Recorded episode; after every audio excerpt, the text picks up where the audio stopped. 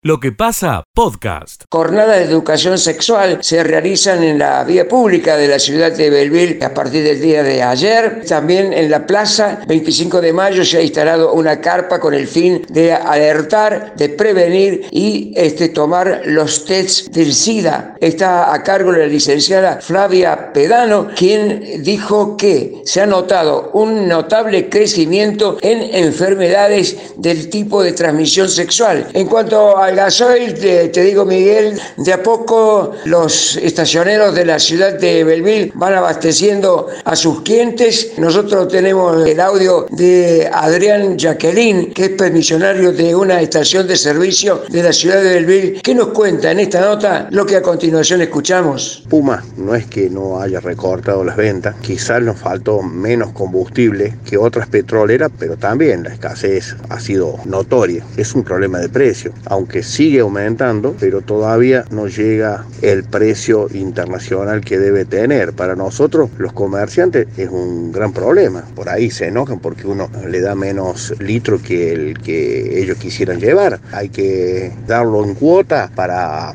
atender a una mayor cantidad de clientes, porque si no, si uno le deja llevar que cada cliente desea o, pretende llevar, atenderíamos unos pocos. Ojalá que pronto se acomode esta situación para el bien de todos.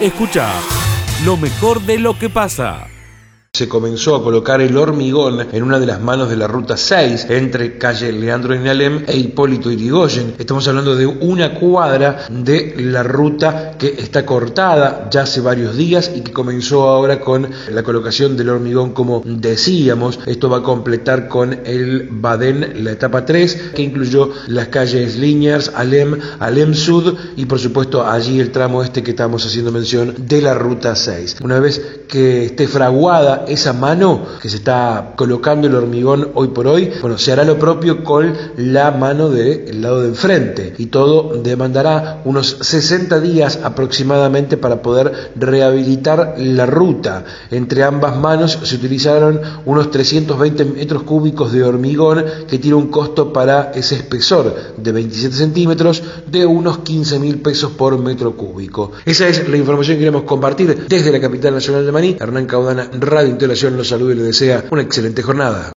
Escucha lo mejor de lo que pasa. El ex presidente de Uruguay, José Pepe Mojica, pidió más unidad entre las universidades de América Latina. El ex mandatario fue distinguido con el título de doctor honoris causa de la Universidad Nacional de Río Cuarto en un acto realizado ayer en Montevideo, debido a las dificultades para viajar por sus 87 años. Por su parte, el rector de la universidad local, Roberto Rovere, se mostró conforme de haber podido concretar el acto que llevaba unos tres años de espera. Créditos, UBA, especialistas y abogados expusieron ante los diputados y hubo numerosos planteos de los excesos de los bancos y reclamos para una ley que favorezca a los usuarios. El presidente de la Sociedad Rural de Río Cuarto dijo que pedirán apoyo a las cadenas de valor en el paro agropecuario del 13 de julio. David Tonelo dijo que nos dejen producir. Afirmó que la mesa de enlace tiene previsto no realizar corte de ruta, aunque el dirigente local cree que será así. El municipio y algunos gremios de la ciudad presentarán proyectos al gobierno nacional para la financiación de viviendas y compra de lotes privados. Esto desde Río Cuarto, informó Fabián Petenati. Escucha lo mejor de lo que pasa. Desde el Palacio de Justicia decimos que sobre el caso Gloria del Carmen Suárez, la mujer que fue hallada sin vida en cercanía de la estancia La Negrita, desde la Fiscalía de Tercer Turno a cargo del doctor René Bocio, el informe preliminar indica que la autopsia la causa de la muerte fue por asfixia por ahorcamiento. Por otro lado, el médico forense indicó que el fallecimiento se produjo entre 48 y 72 horas, es decir, que la mujer falleció en la tarde-noche de la jornada del día sábado. No hubo signos de violencia externa. El fiscal va a continuar con la investigación para indagar en el entorno familiar, laboral, social y de la pareja de Gloria.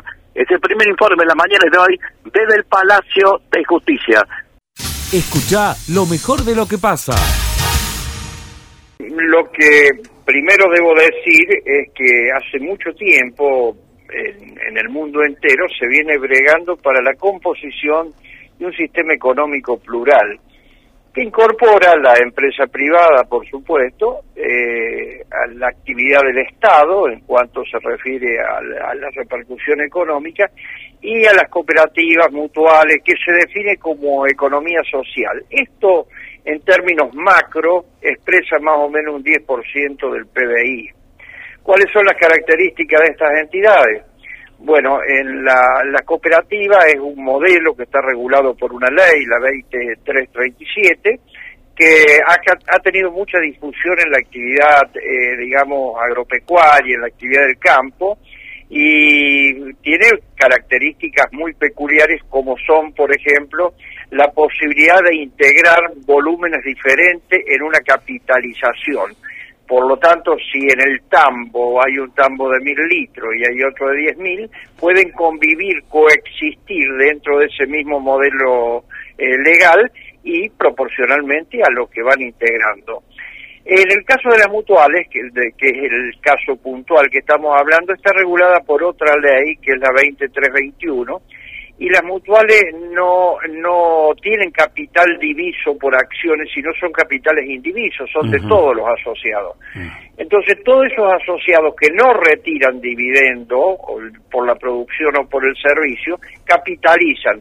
Eso ha permitido que nosotros en, hace ya, venimos desde el año 1981, podamos haber hecho inversiones en distintos caracteres y con distintas, eh, digamos, este, contrapartes, por ejemplo, adquirir los policlínicos ferroviarios de Villa María, de, Río Cuarto, adquirir, por ejemplo, inmuebles al Instituto Fiscalizador de Fondos Cooperativos, y aquí ocurre para concluir con la referencia, aquí ocurre que estamos este, adquiriendo para la masa de asociados, esos que capitalizan indivisamente, una estructura comercial que en orden a la decisión de la empresa decidió desinvertir en Villa María. Creemos que tiene muchas bondades, pero bueno, este, te dejo este, la, la, posibilidad de preguntar los aspectos que consideren más importantes. Y, mira, Miguel, lo más importante es lo que la gente está intuyendo que puede pasar. Después, las cuestiones técnico-jurídicas eh, tendrías abundante eh, letra para expresarla. Pero en la práctica, quien está escuchando dice, eh, se va el hiperlibertad y, y entra ama en el manejo de eso. Primera pregunta, ¿se pueden bajar costos? Los alimentos que uno va a comprar a un súper como de esa naturaleza, ¿se puede lograr que bajen los costos? Nosotros, nosotros consideramos que precisamente el, el tema de las entidades de este carácter debe entender, debe entender a regular los precios del mercado. La característica es eh, disminuir o eliminar en lo posible la intermediación. Hay una obra de Jeremy Rifkin, que es el que escribió hacia el fin del trabajo, que se llama La Sociedad de Coste Marginal Cero. Muchas veces no es que se encarece el producto, sino se encarece la intermediación.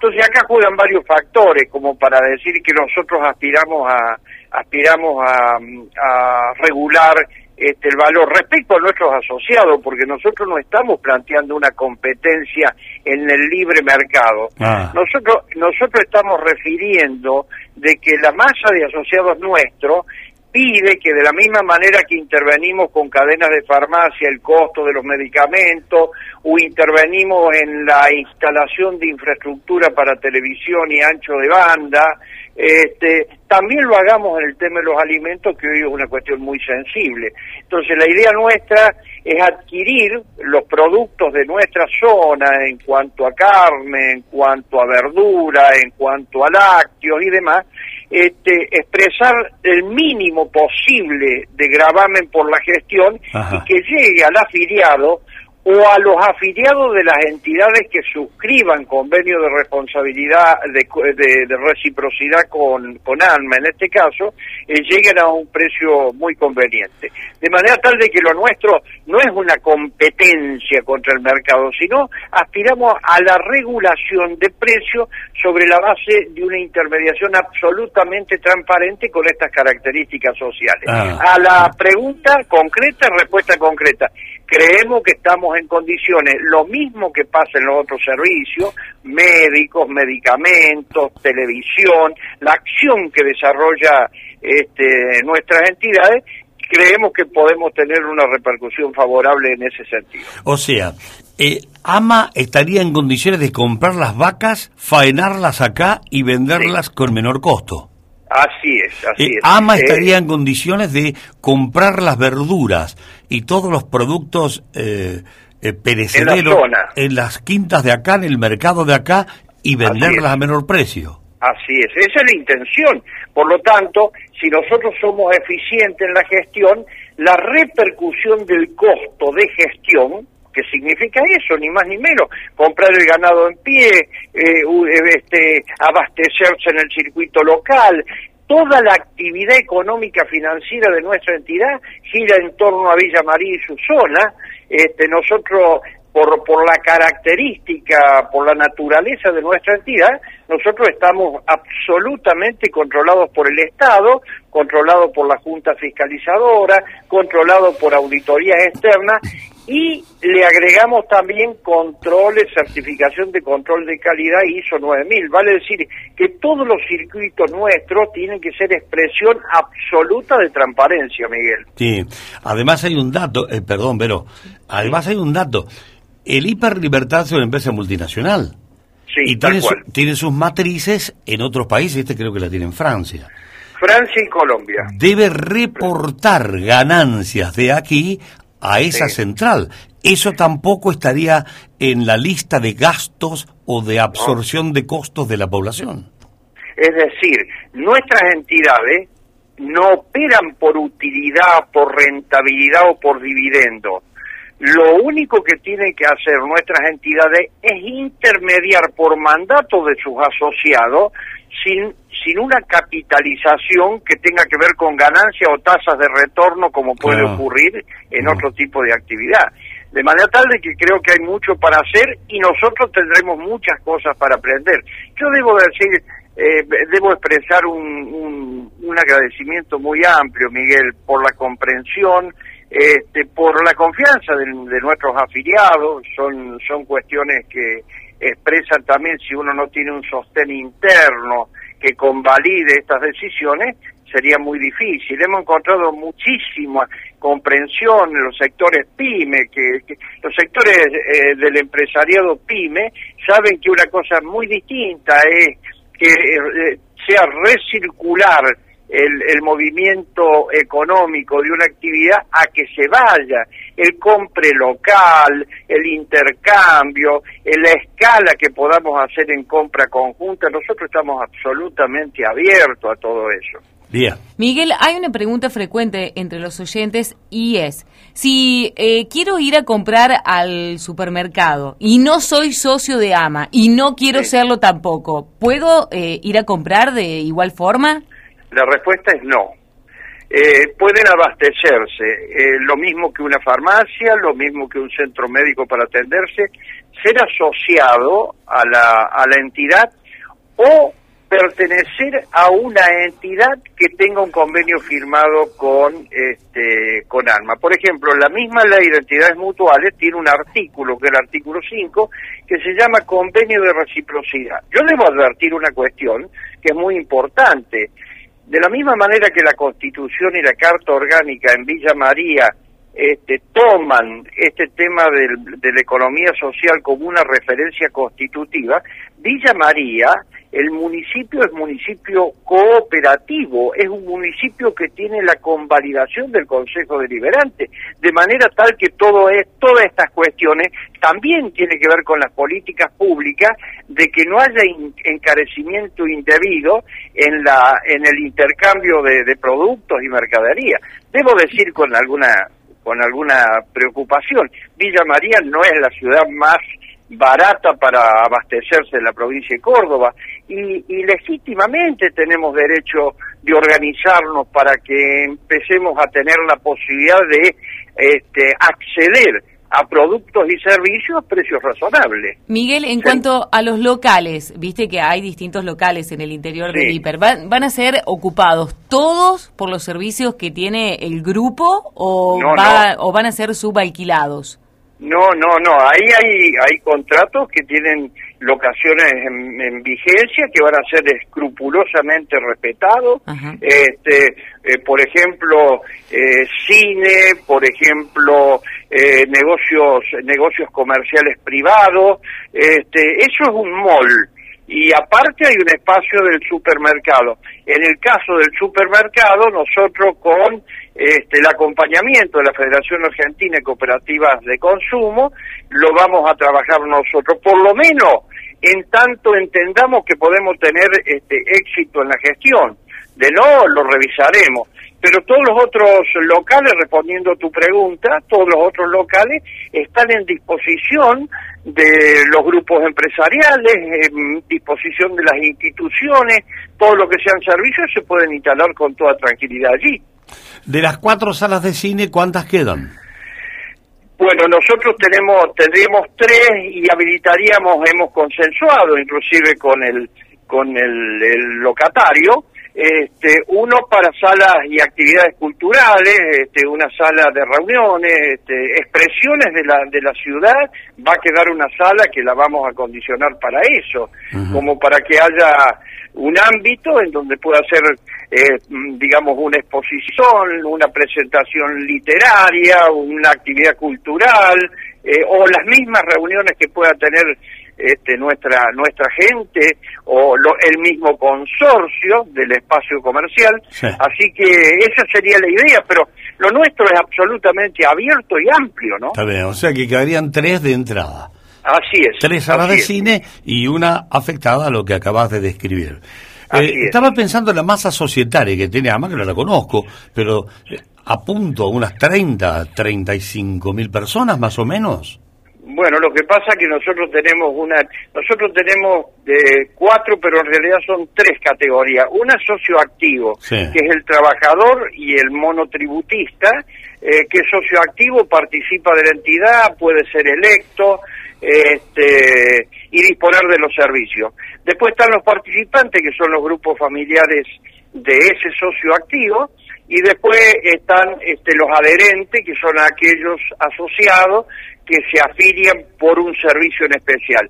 Como nosotros tenemos el servicio de cable y tenemos el servicio de ancho de banda, es evidente que este, decenas de miles titulares tenemos en el servicio médico, eso hace un conglomerado, claro, muy representativo. Mm. Y en ese caso, todos los socios activos están en condiciones eh, como titulares y como participantes de disponer de los servicios que tienen nuestras entidades. O sea, van a poder ir a comprar al súper por tomar ese rubro, nada más que es el más. Sí, sí, sí, por tomar ese rubro. ¿Unos 35, 40 mil personas? Sí, sí, sí, cómo no. Ajá. ¿Cómo no? Porque para ser socio del cable, que mejor dicho, para disponer del servicio de televisión, o el ancho de banda, o, ahora próximamente IP, que sería telefonía, o OTT, que es el servicio de streaming, o, el servicio médico, para eso hay que ser asociado a la entidad. Y toda esa gente ejerce la opción de afiliarse, no afiliarse o desafiliarse, que es un episodio de absoluta libertad societaria. Yo puedo asociarme no asociarme o desafiliarme. No hay nada compulsivo en esto, Miguel. Está bien, está bien. Bueno, eh, sé que hoy es día 30, termina el mes. Todos sabemos que a partir del primero de julio se hace carga AMA. ¿Qué, sin, ¿Qué va a pasar mañana, concretamente, eh, Miguel? Mira, aspiramos a que no, no haya interrupción de ese servicio de provisión. Nuestros equipos están trabajando ya con con la provisión. Eh, estamos tomando medidas de todo tipo y color en el sentido de adecuar los espacios, de, encontrarnos con un volumen que nosotros no veníamos teniendo, de manera tal como no son tiempos de festejo de ninguna de ningún tipo y, y tampoco tenemos nosotros ningún triunfalismo como, como de carácter inmobiliario, comercial. Nosotros lo que queremos es que mañana siga la posibilidad de abastecimiento a los afiliados, a la gente que va, el ofrecimiento a que nos acompañen como nos vienen acompañando, creemos que va a ser un día de trabajo. Ahora trabajar, ¿no? Esa es nuestra idea. Bueno, acá llegan mensajes de por doquier. Los jubilados también tienen que ser socios. Podemos los jubilados ir a comprar. Los jubilados, los jubilados van a poder ir a comprar todo porque nosotros tenemos un convenio de reciprocidad con AJA, que es la Asociación de Jubilados Argentinos, que preside Camilo Rodríguez,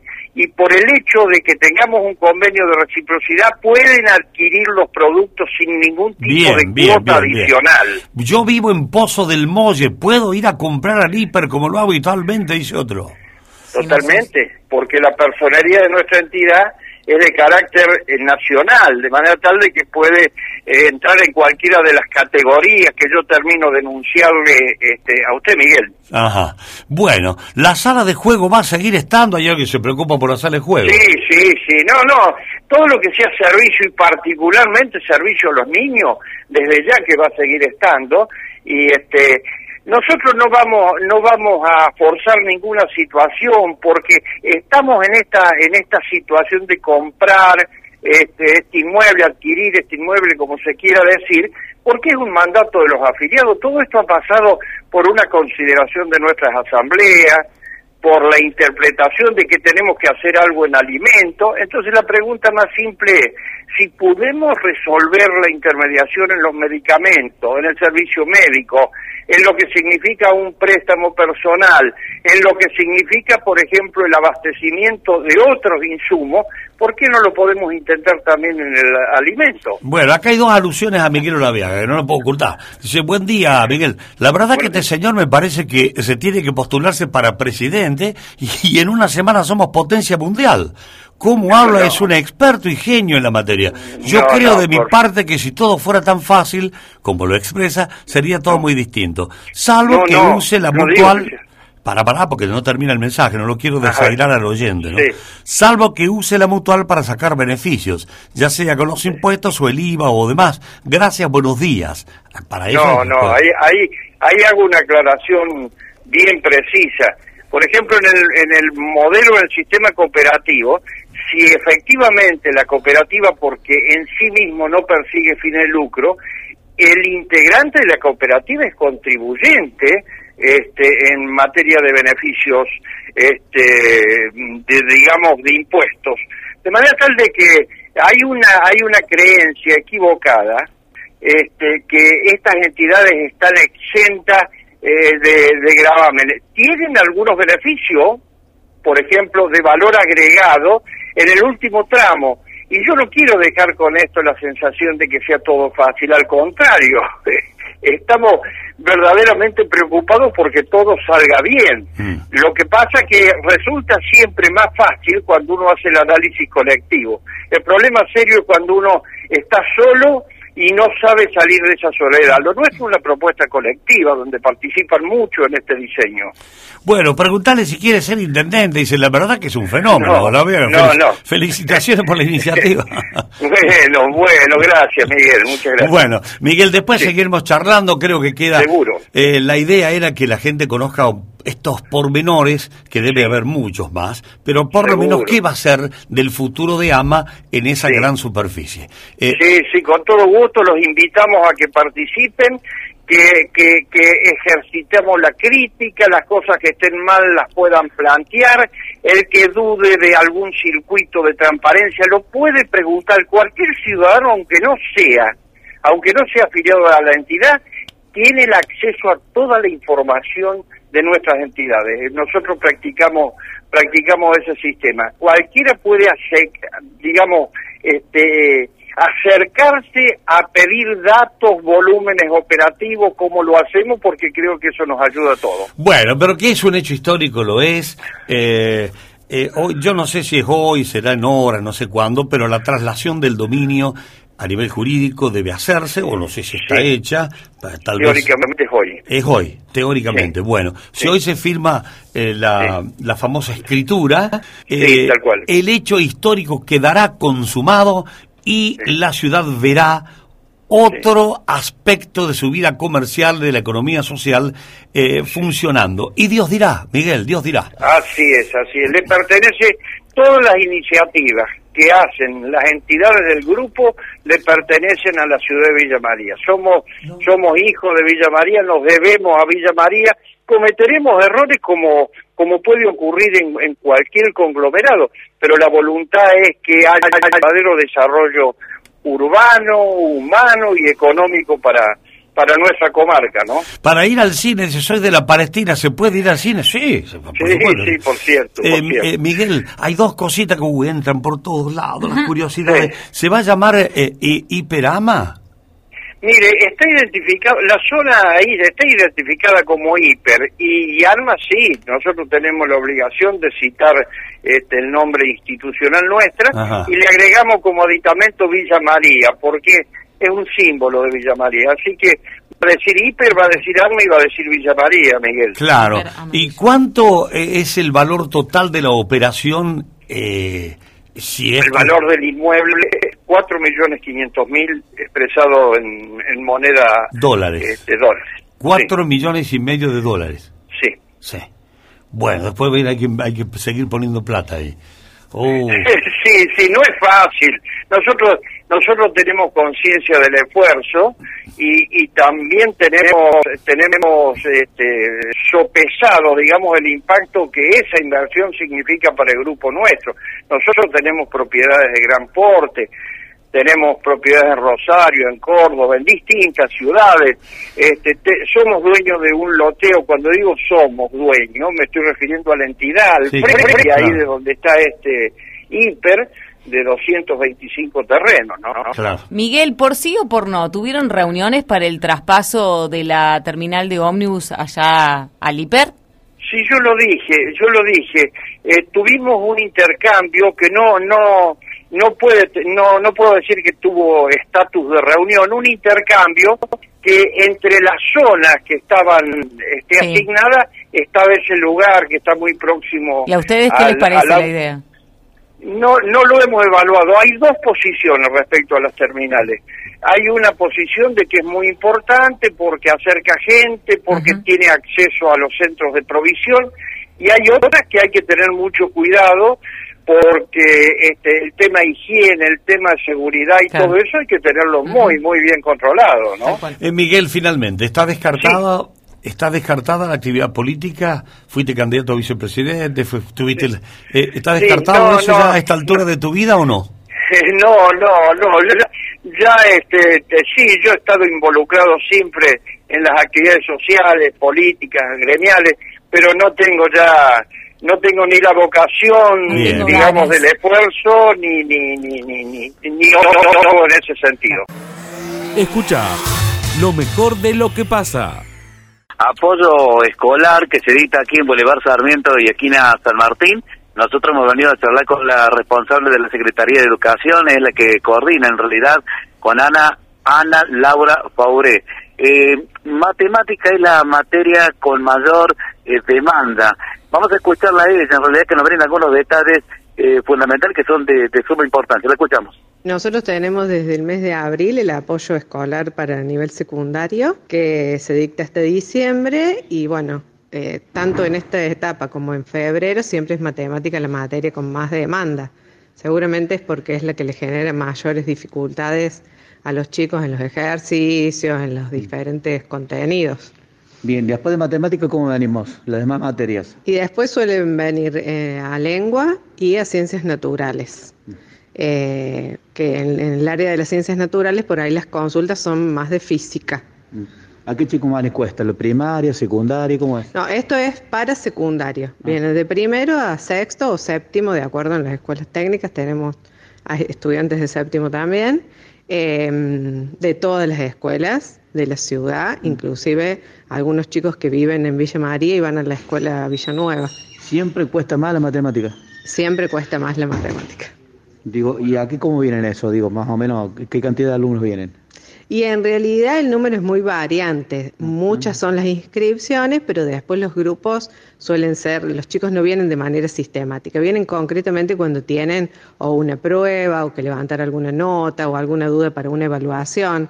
Entonces suelen ser grupos de 7, 8, 10, 12, que no se sostiene siempre, van cambiando. A lo mejor el que viene a una clase vuelve al mes siguiente recién. ¿Hay tiempo de anotarse no? Sí, está abierta la inscripción durante todo el año precisamente por esto, porque no es que se arma un grupo y ese grupo empieza y termina, sino que los chicos pueden venir cuando tengan la necesidad esta de eh, estudiar para una prueba, de sacarse dudas para un ejercicio, y si alguno sabe que por ahí es una materia que le cuesta más, tanto en matemática como cualquiera de las otras, porque tenemos de las ciencias sociales, tenemos inglés, lengua y naturales. Ellos pueden venir desde abril hasta diciembre todas las clases que quieran.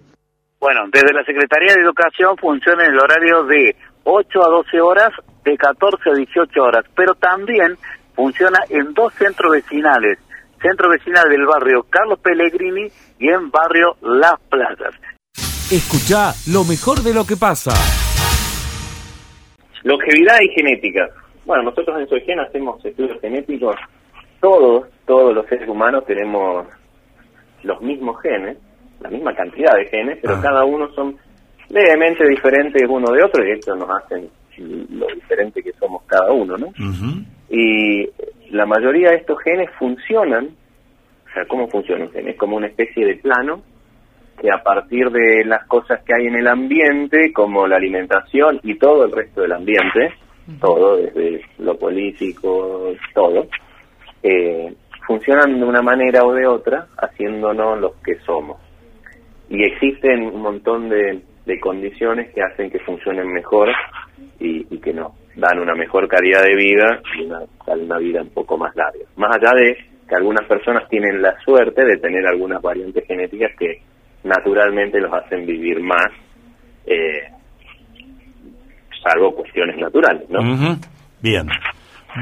Y, y entonces la, la, la meca para todo es cómo vivir 100 años. Más allá de Bueno, todos los detalles científicos, técnicos, eh, que son manejables por usted, ¿no? Exacto. Bueno, más allá de esos detalles, una de las cosas más importantes para, para del- del ambiente más importante es la alimentación.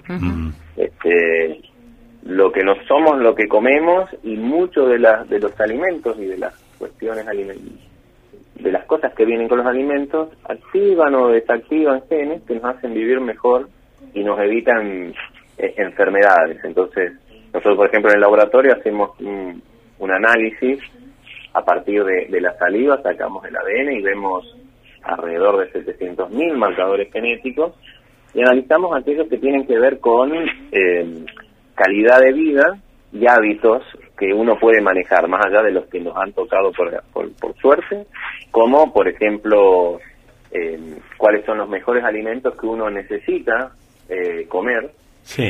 eh, o suplementarse. Por ejemplo, hay mucha gente que tiene problemas con vitamina D. Y normalmente uno, una alimentación sana y normal uno podría decir, "Ah, bueno, pues yo me alimento bien, pero ¿por qué tengo este problema? Y porque resulta que tiene una variante del gen del receptor de la vitamina D que hace que el cuerpo no la pueda tomar bien. Entonces necesitamos suplementar. Por más que tengamos una buena alimentación o una mala alimentación, necesitamos suplementarlo. Y eso no se sabe si nos hace un test genético, por ejemplo. Eso nos permite tener como un ADN lo más sano posible que evita tener enfermedades, ir acumulando mutaciones y evita tener enfermedades a, a largo plazo que, que nos acortan la vida. Claro. Esa es una de, de las posibilidades. Bueno, o sea, que conclusión está en nosotros, ¿no? Eh, Exactamente. Come bien, camina mucho y despreocupate bastante y vas a vivir mucho más Sí. tranquilo. Sí, sí, y hay algunas personas que tienen naturalmente marcadores o genes que están relacionados a, a poder tolerar mejor ciertas cosas, Claro, y bueno, claro. tolerar el estrés, por ejemplo. Eh, hay genes que regulan el tipo de deporte que uno podría hacer, o, o la actividad física. Pero por ahí, para algunas personas, caminar o correr eh, de un, un tiempo demasiado largo eh, en- les puede producir un- una, una lesión en las articulaciones o en los músculos, por más que siempre es beneficioso, pero dependiendo de su genética podría definir, bueno, voy a hacer menos ejercicio y un poco más de descanso entre cada una de las sesiones, o hacer con más fuerza en vez con más, de, más velocidad, porque la genética está como lo predispone a sufrir lesiones si hacen un, ejercicio que es el equivocado para el cuerpo. Bueno, y como muchas veces pasa también, perdón, este también está determinado genéticamente gente que hace dietas y para bajar de peso ah. y de repente vuelve a subir. Claro. Sí, sí, sí. también está determinado genéticamente y uno puede decir, ah, yo tengo tales genes, entonces la dieta debería ser más rica en hidratos de carbono o en proteínas, así después, cuando termino el periodo de dieta para bajar, o para cambiar los hábitos naturales, que sería lo ideal, los hábitos de, toda la vida, eh, no vuelvo a tener problemas que después a largo plazo pueden estar relacionados con diabetes. O sea, Edgardo, la clave sería aprender a escuchar eh, las, las alertas que nos emite el cuerpo. Esa es. Una es aprender a escuchar las alertas que nos, nos, da el cuerpo y otra es conocer cuál es nuestro perfil genético para, para saber cuáles son las alertas que hay que ver. Claro, para dónde cuáles son los hábitos que, hay que modificar. Tal cual. Pero que se puede vivir sin años, se puede. Sí. Se puede vivir sin años, por supuesto. Sí. ¿Y es mucho, es mucho sacrificio? No, no, no, hay muchos sacrificios. Eh, son pequeños sacrificios, tal vez, o pequeños cambios de hábitos que uno puede tener en cuenta durante toda la vida eh, o, durante un tiempo. Y, nunca, ya está comprobado científicamente que no es necesario hacerlo desde joven, sino en cualquier momento de la vida que uno empieza a hacer un cambio de hábito alimenticio y de deporte. Y no estoy diciendo hacer dieta estricta, hacerse deportista, no. Pequeños cambios de hábito, decir, bueno, dejar de comer ciertas cosas porque uno no sabe que eso está perjudicando fuertemente al cuerpo. Es tener una vida medianamente organizada, disciplinada. Sí, sí, podría ser, pero dentro de esta disciplina específicamente algunas cositas. Tal cual. Tendría que bajar mm, los hidratos de carbono o las proteínas, no significa eliminarlas. Es como decía la Vero recién, si te están mandando señales, si vos comes mucho chocolate y te das cuenta que te están mandando una mala señal, y baja la ingesta de chocolate. Por supuesto, los excesos en general son, malos, pero más allá de los excesos, muchas veces uno cree que está haciendo una buena dieta, una, una buena alimentación saludable, normal, y ese saludable normal en realidad no es la mejor alimentación, no es mejor no es el mejor hábito para el cuerpo, porque no es el mejor hábito con los genes que uno tiene. Escucha lo mejor de lo que pasa.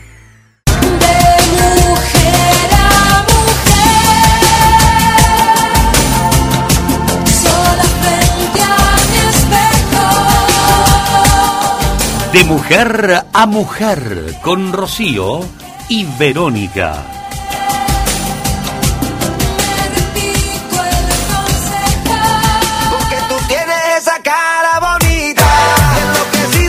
cuerpo, ¿qué voy a hacer? Si me doy cuenta me perdí en tu boquita, que no me busquen que yo nunca quiero volver, soy un idiota. Hola, hola, hola, Ro, buen comienzo de jueves para vos, ¿todo bien? Hola, Verónica, pero muy bien, muchas gracias por invitarme. No, gracias a vos por siempre venir a este espacio tan bonito que, bueno, sos la protagonista. ¿Cómo está, cómo está afuera, Ro? Bueno, temperatura 12 grados. Sí. Y la humedad 55%. ¿Hay solcito, me dijiste?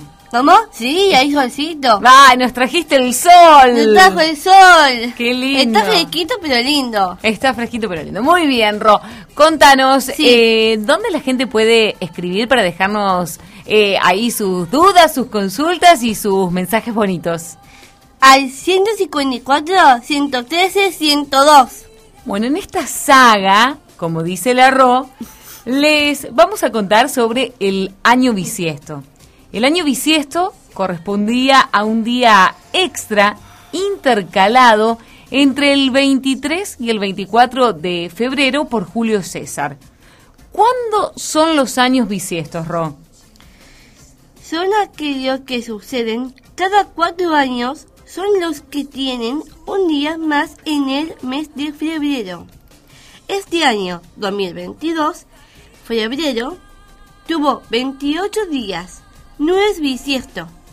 Y no tendremos otro año bisiesto hasta 2024. Tenemos que esperar entonces. Sí. Hablemos ahora del origen del año bisiesto. Transcurría el año 49 a.C. Cuando Julio César llegó a Egipto, hasta entonces el calendario romano cargaba con siglos de desajustes debido a su impresión. Entre otras cosas, Julio encontró un excelente calendario en las tierras de la faraona egipcia Cleopatra. Fue entonces cuando delegó a Sosígenes de Alejandría, astrónomo, matemático y filósofo, la tarea de diseñar un nuevo calendario a la altura y exactitud que el imperio necesitaba. Sosígenes entregó a César su calendario basado principalmente en el calendario egipcio.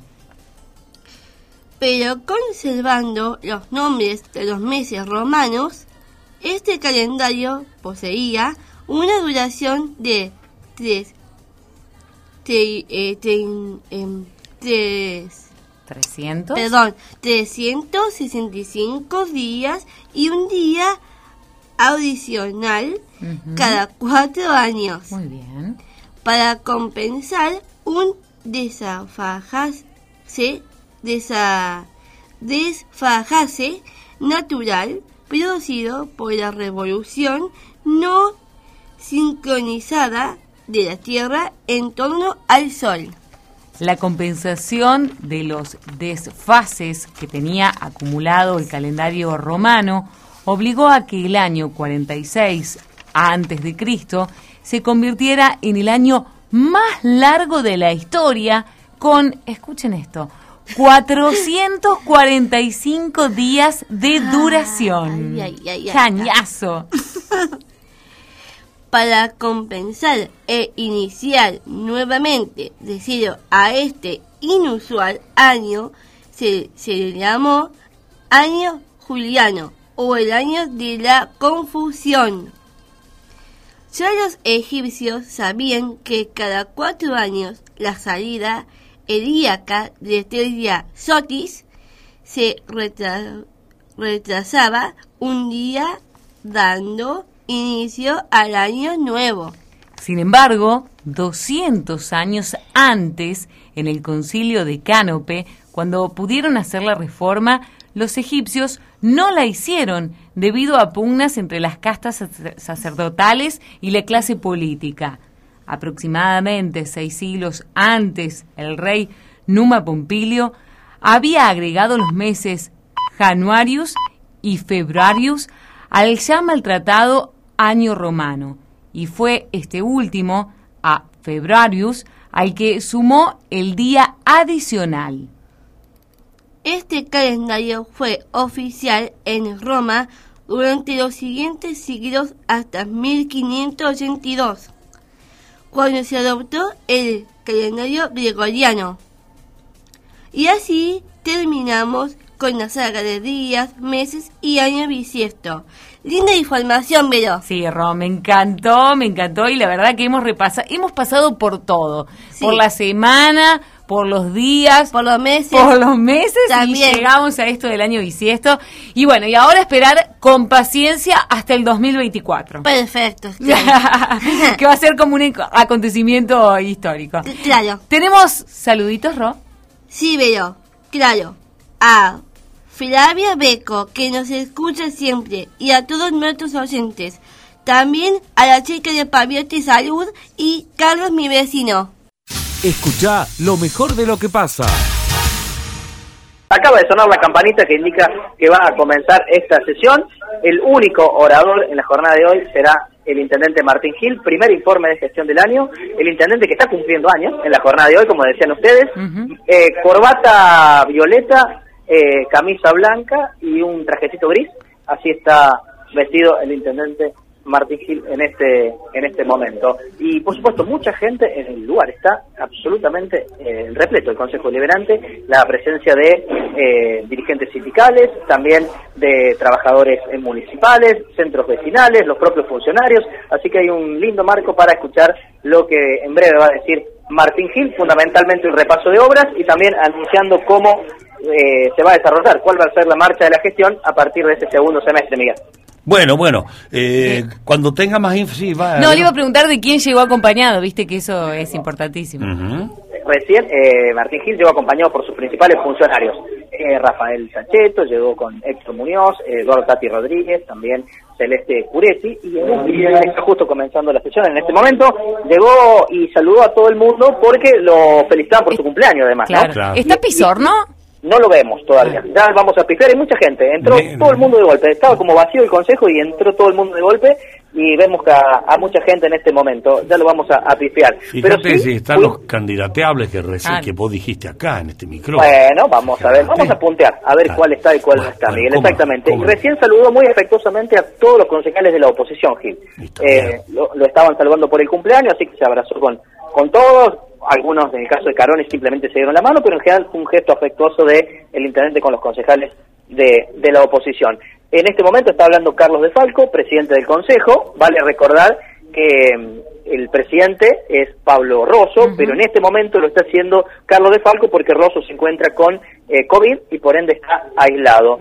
Luego de la presentación de De Falco ya comienza el, el discurso de Gil, que en esta oportunidad, Miguel, no va a ser leído, por suerte, y gracias a Dios no va a ser leído, pues suelen ser muy tediosos los discursos leídos, sino que lo hará de manera, eh, una exposición con sus propias palabras, para decirlo de alguna manera. Va a ir elaborando las ideas a medida que vaya desarrollando los ejes que, que tiene pensado exponer Gil aquí en el, en el Consejo. Fundamentalmente, desarrollo de obras públicas, vivienda son los temas que, que abordará como, como eje fundamental el intendente. Bueno, gracias Martín. Eh, quedamos expectantes a ver qué definiciones tenga el primer o el Lord Mayor de la ciudad. ¿eh? Exactamente. En un ratito volvemos, Miguel, y te cuento cuáles han sido los principales temas abordados por el intendente. Escucha lo mejor de lo que pasa. Bueno, la verdad que nosotros normalmente nuestro modo de acción por lo menos puedo hablar solo por la entidad a la cual estamos representados a nivel nacional, que es CRA, sería irrespetuoso de mi parte hablar de las otras. Nosotros normalmente estamos acostumbrados a que este tipo de medidas sean desde abajo hacia arriba. O sea, las rurales de base, que conforman la confederación que yo presido, que es Cartes, son las que impulsan este tipo de medidas. En este caso, a raíz de la jornada del día de ayer que ha tenido la Mesa de Enlace Nacional con la cadena agroindustrial, el camino es inverso. Propone la Mesa de Enlace Nacional por lo tanto, nosotros, eh, como absolutos eh, transmisores de la voluntad de los productores, debemos transmitirlo. ¿Qué quiero decir con esto? En el día de ayer nos hemos enterado de esta jornada que se plantea más como una jornada de protesta, que, que, que se hace comercialización de un día que mm. consideramos simbólico, y así lo trataremos en el seno de nuestro consejo directivo y veremos eh, el mandato de adherir o no, que seguramente coincidimos en la visibilización de una protesta eh, sin afectar a un país tan complejo ya como la Argentina, que de un solo día, que tiene más declamativo y de visibilización de la problemática que, de efectividad. Eso al menos en un primer análisis. Por lo tanto, eh, probablemente también en otra segunda instancia de discusión, que es la Mesa de Enlace de Entidades Agropecuarias Córdoba, de la que formamos parte hace un tiempo y que también somos muy orgánicos entre las entidades, decidiremos los pasos a seguir y si habrá alguna especie de acto o asamblea en algún punto de la provincia. Bueno, eh, esta mañana están cruzándose eh, mensajes entre los dos sectores en pugna dentro del oficialismo. Ahí están desde la provincia de Buenos Aires, La Roque, por ejemplo, eh, diciéndole que la única que es Cristina la que puede recuperar la esperanza, que, que basta de matices, que hay que actuar, al menos en esa línea, coinciden con el pensamiento que hay, hay que actuar, ¿está muy relantizado el gobierno en tomar decisiones? Indudablemente que eh, solo desde el punto de vista meramente técnico del análisis de alguien que está en las antípodas de nuestro pensamiento, como puede ser el kirchnerismo duro, pero sí coincidimos en que hay una inacción. Pero ellos son tan responsables de la inacción, porque cuando uno exige actitudes de gobierno, en un gobierno coalicional como lo es, o como lo vienen siendo las coaliciones de gobierno últimamente en Argentina, en donde las decisiones no son lineales y no están alineados todos los pensamientos, eh, el, la terrible situación que vive el país eh, se le suma esta inacción, esta implosión, esta diferencia de criterio, que en definitiva lo único que se está logrando es una inacción terrible.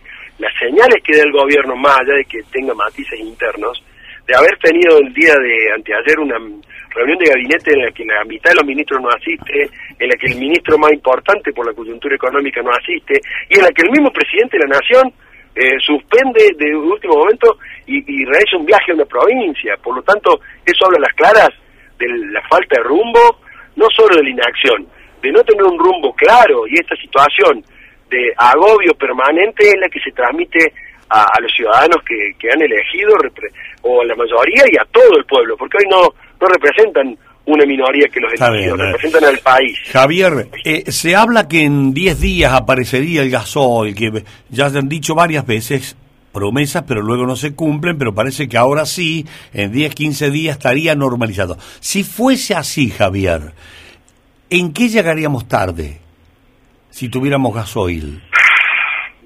Contextualizar la falta de creencia de las aceleraciones del gobierno eh, yo creo que está a la orden del día. El jefe de gabinete hace 60 días dijo que en 72 horas iba a solucionar, y no solo que se solucionó, se empeoró. Yo le doy, te, a tu pregunta le respondo con una pregunta. ¿Qué te hace pensar que sería así cuando los hechos nos están diciendo que no? ¿Qué se perdió? Ya se perdió una enorme posibilidad de certidumbre, y pongo un ejemplo puntual, no solo por el tema de gasoil, sino también por el tema de fertilizantes. Y esta import, eh, dificultad para importar, gran parte de los fertilizantes son de origen extranjero.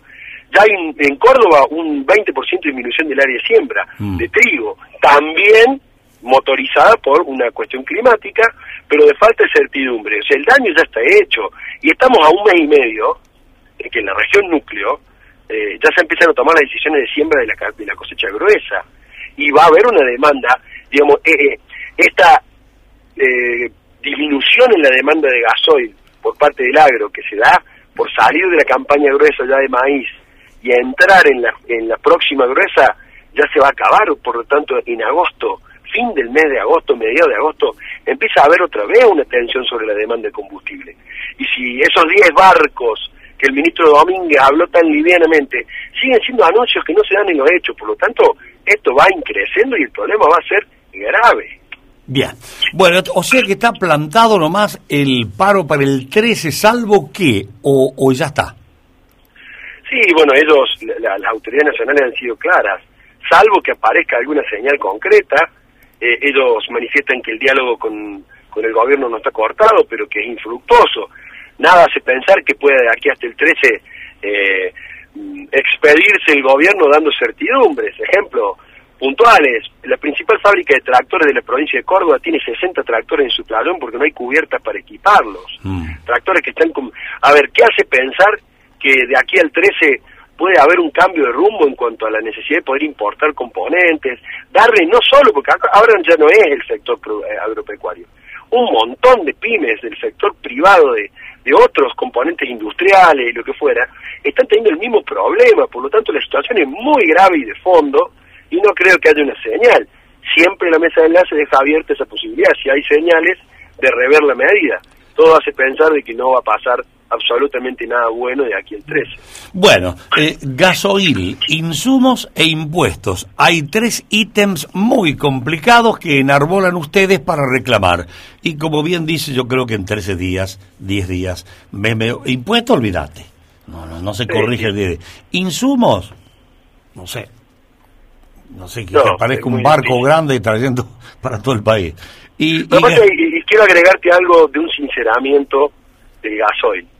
La falta existe, la menor demanda, la mayor demanda eh, existe.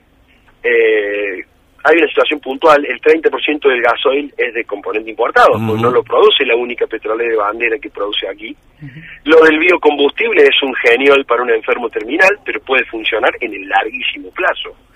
Lo que voy es a lo siguiente, eh, hay certidumbres de país, y cuando vos no tenés certidumbre, porque queriendo solucionar una variable, desajustás otras, que es la encrucijada que hoy tiene el gobierno, es muy difícil que se logre una estabilidad para generar lo que el país necesita, que son los dólares de exportaciones para poder poner la balanza comercial a andar.